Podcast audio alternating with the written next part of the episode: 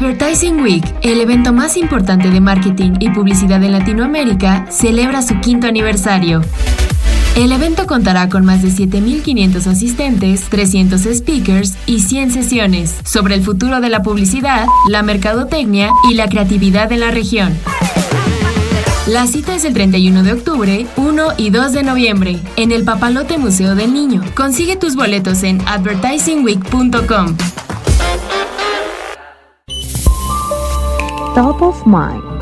Un podcast de El CEO. Leads the rush. You see the athleticism. He throws off his right foot. Touchdown, Jags! La NFL, ESPN y Disney se unieron para crear una transmisión nunca antes vista. El partido entre Jaguars y Falcons, que se jugó en Londres, también se disputó en el cuarto de Andy de Toy Story. And we've been waiting. When is he going to throw it to Calvin Ridley? He is ready to rush.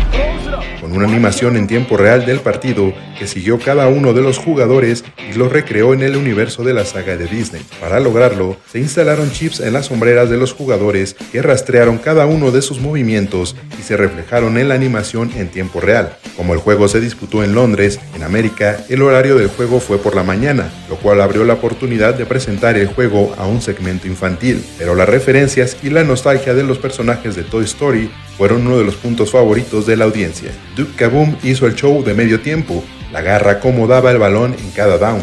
Slinky fue usado como las cadenas de primero y diez. Rex tuvo un cameo cada que se hacía un despeje, mientras Woody, Buzz Lightyear y el resto del universo de Toy Story igual apareció en momentos clave de la transmisión. He's got a 30-yard touchdown against his former team.